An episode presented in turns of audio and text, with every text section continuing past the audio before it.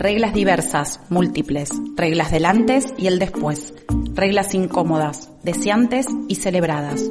¿Cuántas reglas hay en una regla? ¿Qué olvidamos de ellas? Disimulamos y recordamos. Este es mi cuerpo, tengo útero, tengo reglas. ¿Cómo vivimos nuestras reglas? ¿Cómo es mi sangre? ¿Qué provoca la mancha?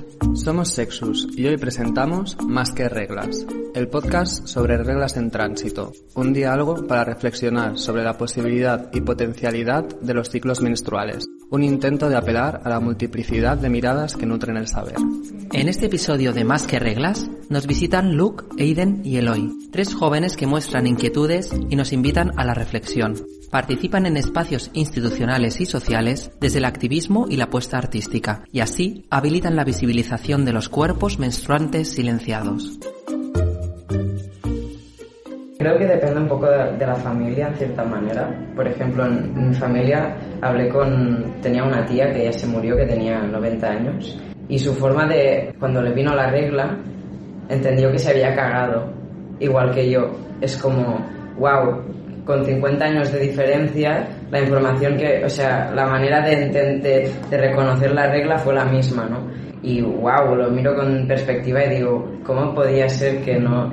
Y mi madre no se acuerda de no, de no habérmelo contado, o sea, es como, hay un corte ahí de información también de, de, de madres a hijas y, y, todo eso, ¿no? Y sí, lo de, yo qué sé, un día me manché la silla del cole y era como, oh Dios, oh Dios, ¿cómo lo hago? Poniendo un jersey ahí, yéndome, ¿sabes? Como... Entonces ya, si, si ya la menstruación es un tema tabú y ya está tratado muy poco el tema, pues ya con personas trans, como decía Luke, o sea, es que están invisibilizadas. No, no existen. de, base no existen las personas trans en el sistema educativo. Y las personas intersex ya ni te cuento.